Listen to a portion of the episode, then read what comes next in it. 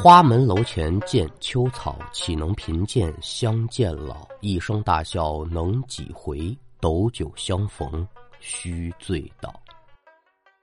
列位民工，欢迎来到空灵客栈，我是说书人悟空，一起聊聊邪乎事儿。那要听书，您往零二年的河南省商丘市下辖的一个小镇子里来看。说镇子当中有这么一户人家，丈夫姓朱，就叫朱大哥呗。夫妻两口子带着两个孩子在一块过日子。那您说这日子过得怎么样呢？不好。不但说朱大哥这一辈过得不好，您就往上叨，父亲呢、爷爷呀，乃至于说是祖上好几辈，过得都特别的不理想。也不是说老一辈人好吃懒做、不思进取，没留下什么存性，反倒说这老朱家呢，世世代代都是勤勤恳恳，什么活都干，什么力都出，但是啊，他就挣不着钱。到了朱大哥这一辈子呢，经济搞活了，寻思挣钱的路子可也就多了。但是呢，朱大哥纵然如此的努力。甭管干啥，大大小小的呀，都得出点事。那真得说是三步一个坎五步一个坑。这几年下来呀，一毛钱没赚着不说，还亏了不少。您说这玩意儿哪儿说理去呢？那眼见得两个孩子是一天小两天大的，家里的花销也越来越多，朱大哥他能不犯愁吗？自己也想不明白。我这么玩了命的干，我怎么就不赚钱呢？难道说我命里该着杠着，我就穷一辈子？那俗话怎样讲啊？当局者迷，而旁观者清。有这么一回，朱大哥的一个发小有打深圳打工回来了，两个人在一块喝酒啊。这酒一喝多了，再想起自己这些年的经历，不免就要发上几句牢骚。那您琢磨这牢骚的内容能是什么呀？无外乎就是我如何如何的努力，怎样怎样的不顺，我现在的生活压力有多大呗。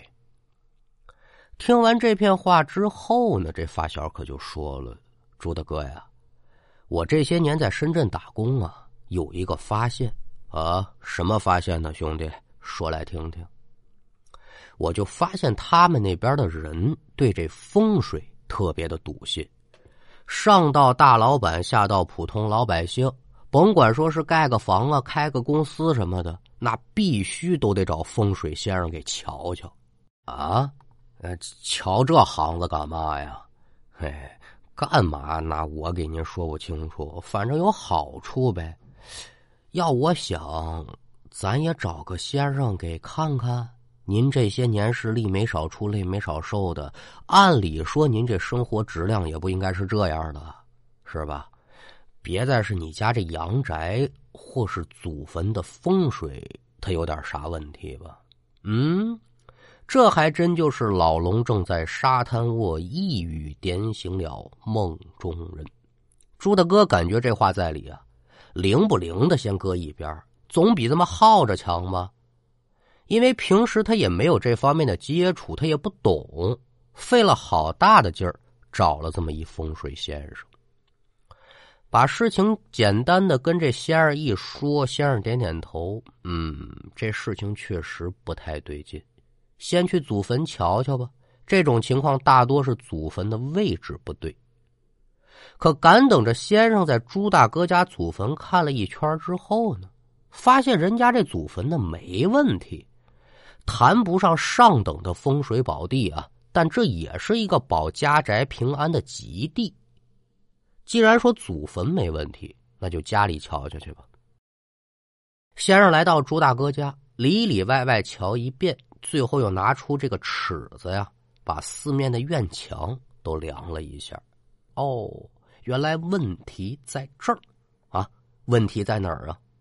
先生一捋他这个七根朝上、八根朝下的狗油胡子，可就说了：“小朱同志啊，棺材见没见过呀？”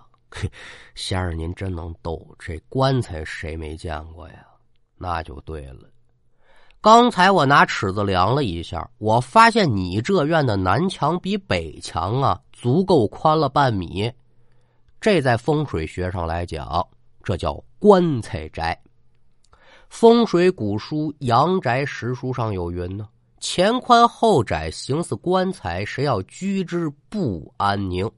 越过越少，财耗尽，万般无奈，家财清啊。”这啥意思？简单说吧，你家这祖坟虽然能保着你们家宅的人丁兴旺和平安，但是啊，可保不了你钱财耗尽。因为你住这房子，所以呢，纵然说你老朱身上腰缠万贯，到最后也得是流失殆尽啊。朱大哥听闻此言，是大吃一惊。那还请先生帮忙想个破解之法呀？这个破解之法嘛，却也简单。你只需要做两件事情啊？哪两件事情？第一，在不破坏院墙跟房屋结构的情况之下呀，你只要在两面墙的四个角悬挂五帝古钱。说到这儿呢。给您顺便提一嘴啊，为什么要挂这个五帝钱儿？这个五帝钱指代的是什么呢？是清朝最兴盛的五位帝王在位期间铸造的古钱，就是顺治、康熙、雍正、乾隆和嘉靖。这五帝呢是天地人三才旺气才有的兴盛，所以悬挂五帝钱呢，有助于家宅的兴旺。二一个呢。要在其中一角埋下一块泰山风水石，泰山乃为五岳之尊，有镇宅和声旺的作用。你按我的方法做，就可以脱离你现在的困境了。那您就得问了，朱大哥信吗？嗯，半信半疑吧。说简简单单做这点事情，这东西能管用？不知道。但人家先生说的头头是道，加上买这些东西也花不了多少钱，抱着试试看的态度，朱大哥就按照这风水先生的指点，把五帝钱和泰山石给布置好了。哎，您还真别说，自打做了这个调整之后啊，朱大哥家这日子还真是越来越顺。咱不敢说是一飞冲天啊，但这日子开始慢慢好起来了。这就让朱大哥夫妻两口子呢，打心底佩服这风水先生。您瞧，人家这真有本事。至于说事后如何感谢这先生，咱们可就不提了。单说两年之后，因为两年前有这风水事件，这就让朱大嫂子一瞬之间对这风水玄学之类的事情开始笃信起来了。这一相信呢，心里自然就开始得琢磨呀。虽说有了先生的指点，家里的情况比之前好了不少，但到底能维持多长时间呢？那谁也说不准。万一哪天不灵了，这可怎么办呢？要不我加一道保险，以防万一。小心驶得万年船，这没啥坏处啊。心里这样想着，朱大嫂子可不闲着了，又把当年那先生给请回来了。把自己心头的担忧一说，说要不先生您受累，再给我们来一道保险吧。先生听完之后也没说别的，谁也不可能把上了门的生意往外推嘛。呃，既然如此，那你就再请一尊神像吧。说着话呀，这先生就拿出了一摞子卡片这是我给您说叫卡片啊，用他们那个行当的吊坎来讲。这玩意儿叫抽象签儿，象签儿是什么呢？一面是红的，另外一面呢是这先生自己手绘的佛道二教满天神佛的这个形象，每个形象呢都有三张，都在这一摞卡里头。先生把这象签呢码成一排，可就说了：“你从这里面抽三张。”看看你跟哪个仙家有缘，你就供奉哪路仙家。朱大嫂子是依言而行，在抽签之前，心头默默祷告一番。那据学徒我来想啊，他这祷告呢，肯定就是求自己抽中一些比较理想的神仙，比如说文财神李鬼祖啊，武财神关二爷呀，五路财神赵公明，准财神沈万三，这都是能累积财富的神仙呢。祷告完毕，伸手就在相签当中抽了三张，可就递给仙儿了。仙儿，您受累，给瞧瞧。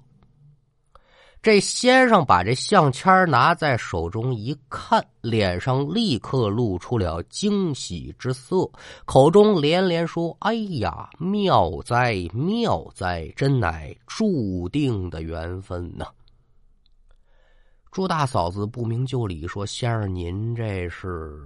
哈哈哈！我呀，干了这么多年了，来我这儿抽相签的人不下百人，不是一张一仙家，就是两张一仙家，还从来没遇到过三张同仙的。看来你与这位仙家是福分不浅呐。那您就得问了，朱大嫂子到底抽中了谁？这位先生啊，正是北高峰灵隐寺。活佛济公，那咱叔不要麻烦。既然仙家已经选定了，接下来就得去请，把咱这济公活佛爷请回来之后，朱大嫂子呢就依照先生的嘱咐，将这神像放在寺院进行开光，这才把神像装进佛龛，请回家，就供在了客厅这八仙桌子上了。平时该上香上香，该摆供摆供，一切呢可都按这老理儿来。那开书咱说了，朱大哥家俩孩子，一男一女。这姐姐呢，现在已然都上了高中了，温文尔雅的大姑娘。这儿子小朱啊，那年是十三岁。小孩好奇心重啊，这家里好面多了一神像，他也觉得稀奇呀。站在佛龛前是左看右看，有的时候啊，他还拿手摸。说这孩子小，不懂这里的道道，咱能理解。朱大嫂子阻止了几次，加上这新鲜劲儿，他来得快，去的也快。有这么一段时间呢，这小朱同学可就不注意佛龛里这神像了。每天放学回来呢，跟往常一样，把客厅的电视打开，音量调的特别大。是一边看电视一边写作业，那在此呢，必须得提醒一下在听书的小朋友们，这故事里的小猪这做法呀，可是不对的。咱们读书做事一定要专心致志，一丝不苟才行。写完作业呢，朱大嫂子这边饭也就做得了，小朱也不好好吃饭，怎么呢？以前家里条件不好。平时也没个零食可吃，现在随着家中的条件日益变好，夫妻俩可就不能再苦这孩子了。家里这零食可就一直不断，那咱这小朱同学还不得已了，吃的那叫一个欢呢。吃完的包装袋和没吃完的零食，他也不好好收着，桌子上、沙发上啊，扔的哪哪儿都是。小朱这边扔，这朱的嫂子就得在后面跟着拾。听到这儿，您可能就得问了：谁家孩子不这样啊？乱丢东西太正常了。因为这个事，怎么还特意多费口舌呢？跟您说，这段啊有用。这天晚上，小朱像往常一样就躺在床上睡觉，也不知睡了多久，迷迷糊糊当中，小猪就听到屋中有脚步声音响亮。眼睛要睁，还没睁这会儿啊，影超超的就看到屋中现在是白茫茫的一片，而且远处还有这么一个模糊的人影啊，朝自己这边走。有心想仔细看看，可甭管这小猪怎么睁眼，眼前这人影就是模模糊糊的，瞧不清楚长相。心中一边纳闷一边就看这人影是亦步亦趋的，可就来到了自己的床跟前伸出手在这个小猪的腿上摸了一把，扭身就走了，直到消失。也就在人影消失的一瞬间，躺在床上的小猪是扑棱一下子坐起来了。哦，原来是大梦一场。那既然是个梦，就躺下接着睡呗。赶等这孩子再躺下，就感觉自己的身上啊是越来越热，有心想喊家里人，还没等张嘴叫爸妈呢，可就变成了痛苦的呻吟声了。哎呀，哎呀！那您琢磨，这孩子这么叫，隔壁的爸妈能听不见吗？父母老家赶到他的屋中，这个时候小猪的意识可就有点模糊了，但是跟父母还是能进行正常的交流。这个时候的小猪就感觉自己身上不光是浑身发烫，而且自己这两个膝盖特别的疼，就好像被什么东西啊给箍住了。拿手一摸额头，又真烫，拿温度计再一量，坏了，三十九度半。这对于一个十三岁的孩子来说，可就有惊厥的危险了，赶紧送医院吧。至于说医生如何检查，咱们就别提了。单说打这天开始，一直连续四天，一切的医疗手段都用了，但这小猪的烧就是退不下来。而且四天当中呢，这孩子每天都会做同一个梦，就是啊，有一个人白茫茫的一片站在他床边。膝盖也是越来越疼，眼瞧着自己儿子高烧不退，走不了路，夫妻俩是心急如焚。医院换了好几家，这病愣治不好。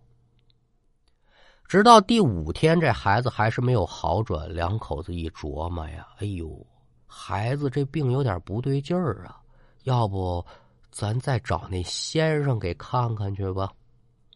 想到这儿，立马动身呢，把孩子送到先生家中，把病情一说。那也搭着这先生，他会的是真多呀，用了这么一个观香术。具体说这观香术是啥呢？呃，这一句半句的呀，咱说不清楚。大概其您就知道，是以香火燃烧的状态来查看一件事情。经过一番探查之后，这先生可就乐了。你们家这小孩儿是不是挺淘气的呀？哎呦，您甭提了，这孩子太淘了，管也管不住。哎，以后得管管了。这佛道两家，别管是哪位仙家，修行的时候他最讲求个清净。你这孩子回到家中呜嗷喊叫的不提，那电视的声音也弄那么大，这是扰了他老人家的清修了。另外一节呢，这个活佛爷道济大师傅，您别看他是鞋儿破帽儿破，不爱干净，但是啊，活佛爷转世之前那可是降龙罗汉呐，人家很庄严的，一点都不邋遢。你孩子平时在供桌上乱丢乱放，那儿都快成了垃圾堆了。老爷子一回两回不计较，这日子长了，任谁谁乐意呀？这是活佛爷呀。给孩子个教训，回去把这供桌好好收拾干净了，给活佛爷上炷香，赔个不是。至于说原不原谅，那可就看老爷子这心情了。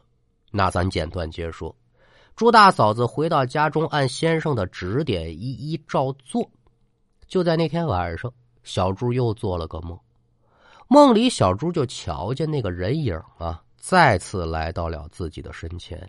还是在自己这腿上一摸，扭身走了。而这次呢，小猪是清清楚楚的瞧见了，这人影手里头啊多了两个大铁环。与此同时，他就感觉自己这膝盖也不疼了，意识也渐渐开始恢复。第二天一大早，小猪同学是不治而自愈。这件事情之后呢，小猪那就不用父母吩咐了，自己先是将电视机搬到卧室去了，每天呢把这供桌呀、佛龛呢擦得干干净净的，时不常呢再给这活佛爷的造像刷上点油。打这之后呢，小猪同学的腿可也没再疼过了。好了，今天的故事就给您讲完了，感谢。您的收听。